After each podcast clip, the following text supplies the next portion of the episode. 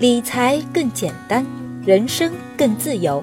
亲爱的减七理财的小伙伴，大家周五好，欢迎收听减七理财周报。每周新闻那么多，听减七说就够了。首先来看第一条新闻，是来自新华社的消息：增值税降了，我们以后买东西会便宜吗？三月五日，十三届全国人大二次会议开幕，国务院总理做政府工作报告。一个数字格外亮眼，全年减轻企业税收和社保缴费负担近两万亿元。这次两会，总理做中央政府工作报告，总结了二零一八年的成绩，也提到了二零一九年的工作目标。我注意到其中有几个关键数字和我们息息相关：一，二零一八年的 GDP 增长为百分之六点六。二零一九年的 GDP 增长目标为百分之六至百分之六点五之间，这个目标体现了未来的经济增长会求稳不求快。同时，我们也要逐步适应经济增速放缓的现实。二、实施更大规模的减税，将制造业现行百分之十六的增值税率降至百分之十三等，制造业增值税下降三个百分点。最直接的好处是，制造业企业的利润增加了。企业有更多钱用于扩大生产，这也会带动 GDP 的增长。另外，企业也可以把减税的好处适当让一部分给消费者，所以增值税下降也导致物价下降，消费者以后买东西也会便宜了。三、下调城镇职工基本养老保险单位缴费比例，各地可降至百分之十六。降低社保费率对企业的好处是降低了人工成本。也有利于企业轻装上阵。另外，减轻企业社保缴费负担，并不会影响个人的社保待遇。有专家表示，未来随着经济发展，各项社保待遇还将逐步提高。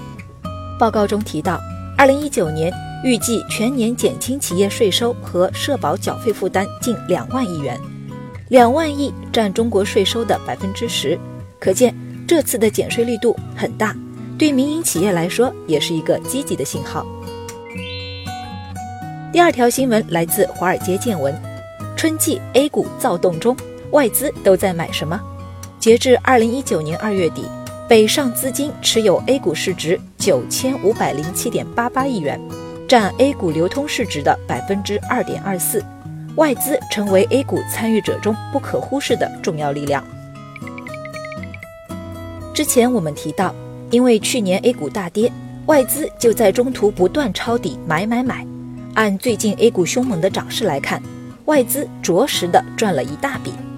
而就在前几天，美国著名指数编制公司明晟公司宣布，将增加中国 A 股在 MSCI 指数中的占比，并在今年分三步将 A 股纳入因子从百分之五增加到百分之二十。追踪这一指数的基金将会投入更多的资金。据估计，这会给 A 股带来四千亿以上的资金。外资跑步入场，对我们有什么影响呢？短期来看，外资流入并不会引发市场的大涨，因为目前外资在 A 股的占比只有百分之二左右，比例非常小，还掀不起太大的波澜，还掀不起太大的波澜。不过，因为外资一般是由专业的机构投资者主导，他们更倾向于长期投资，心态上会更加的成熟。这在一定程度上可以改善 A 股的投资环境，对我们来说也是个好消息。从目前流入的外资来看，他们更偏爱那些大盘蓝筹股票，比如贵州茅台、中国平安、美的集团、恒瑞医药、五粮液等等，同时也会拿出百分之二十左右的钱配一点成长性更高的中小盘股票，稳中求进的思路也蛮值得我们参考学习的。第三条新闻来自新浪网。特斯拉中国大降价，旧车主损失惨重。三月一日，特斯拉官方宣布在售的八款车型进行价格调整，其中价格最贵的型号从一百一十八点九三万降至八十四点八二万，降幅达百分之二十九，是特斯拉自去年以来降幅最大的一次，引起不少老车主的抗议，称特斯拉随意降价，侵犯消费者合法权益。特斯拉降价这件事让我想到了前段时间的房闹，房子降价了本身是好事，结果之前买房子的业主觉得自己吃亏了，去抗议。特斯拉也一样，只有刚刚买车的人才会不喜欢降价。从法律的角度看，车主是没有道理的。当时买卖合同怎么签的，就怎么履行，完全是一个公平的买卖行为。特斯拉的这次降价，其实背后的小心思很多。第一，特斯拉有着销量上的压力，为了提振自己的销量，它只能选择降价。第二，特斯拉在中国的销量一直不太好，高价、贸易摩擦和国内造车新势力的崛起，是特斯拉在华销售下滑的三大原因。为抢占中国这个最大的新能源汽车市场，特斯拉先是在上海建设了超级工厂，现在又降价，剑锋直指中国国内的本土车企，未来必然会与国内本土企业产生激烈竞争。目前从实力上来看，国内的新能源车企业还不是特斯拉的对手，整个新能源车行业可能会受到一定冲击。但是特斯拉的定价一向偏贵，未来。国产新能源车可能更多的是走低端路线来错开竞争。当然了，话说回来，无论未来整个汽车行业会怎么样，作为消费者，肯定是希望竞争能让车价更实惠。毕竟节约的都是我们消费者的钱。第四条新闻来自《二十一世纪经济报道》，从燕王到成王，褚时健的两段人生。褚橙创始人褚时健于三月五日中午在玉溪市人民医院去世。曾经出任过云南红塔集团和玉溪红塔烟草集团有限责任公司董事长的褚时健，是中国知名的烟草大王。三月五日，九十一岁的褚时健去世。如果你是第一次听到这个名字，那不妨允许我来给你做个简单的介绍。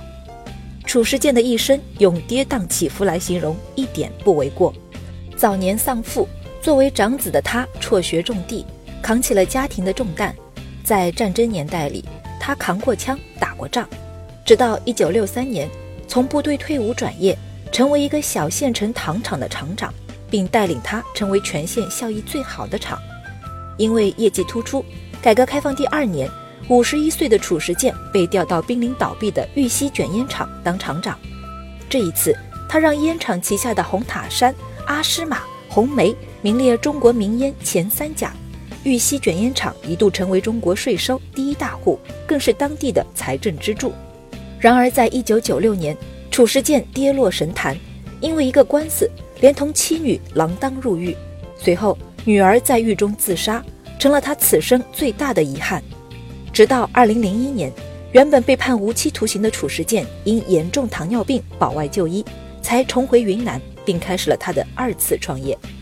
那时的褚时健已经是七十四岁高龄了，但他闲不住，向朋友借钱承包下两千多亩荒地，带头种起了橙子，这才有了我们现在熟知的褚橙。回首褚时健的这一生，一生坎坷，一生热血。九十岁高龄的他，还担任着公司的董事长，从未考虑过退休。他曾这么评价过自己：回想这么多年。我做的最问心无愧的就是没有庸庸碌碌的生活，没有闲下来过，更没有混日子。我想，他对工作和创业的态度和精神，才是留给我们最宝贵的财富。缅怀，致敬。最后来到了一句话新闻时间，皇上你也该知道一下。来自华为官网的消息，三月七日，华为宣布针对美国二零一九财年国防授权法。第八百八十九条的合宪性，向美国联邦法院提起诉讼，请求法院判定这一针对华为的销售限制条款违宪，并判令永久禁止该限制条款的实施。来自长城证券的消息，长城证券认为，本轮行情是结合零九与一四年的行情，重点需要关注信贷宽松持续性，后市随着对经济数据预期的消化。将会在资金推动下高位震荡，预计年内上证综指达到四千点，但不会持续暴涨趋势，而是呈现稳步向上格局。来自二十一世纪经济报道的消息，三月五日，天猫、苏宁、京东等多家电商平台纷纷下调 iPhone 售价。多家媒体报道称，在各款手机中，iPhone XS Max 五百一十二 G 的降价最多，较官网直降两千元。售一万零七百九十九元，进入二零一九年，各大电商平台已于一月、二月两次下调 iPhone 售价。感谢大家收听今天的减七理财周报，一同感知正在发生的变化，提高经济敏感度。